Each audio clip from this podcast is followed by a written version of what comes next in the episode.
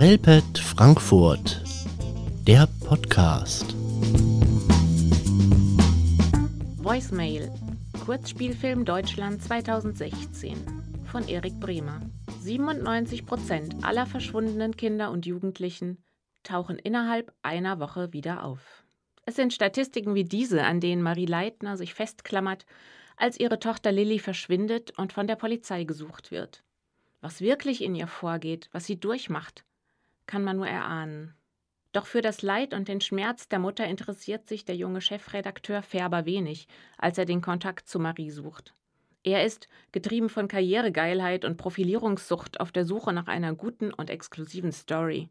Und für diese scheut er zunächst vor wenig zurück. Unmittelbar steht man vor der altbekannten Frage, ob der Zweck denn wirklich alle Mittel heiligt. In diesem Fall kommt für mich noch erschwerend hinzu, dass auch der Zweck selber bereits fragwürdig ist.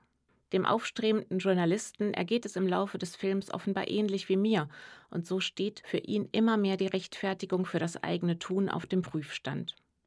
Sein privates Ich, so könnte man sagen, verdrängt nach und nach das professionelle Ich. Der Film bietet gute Möglichkeiten, sich mit älteren Schülern und Schülerinnen, die sich bereits Gedanken über ihre berufliche Zukunft machen, über die Frage der Berufsethik ins Gespräch zu kommen.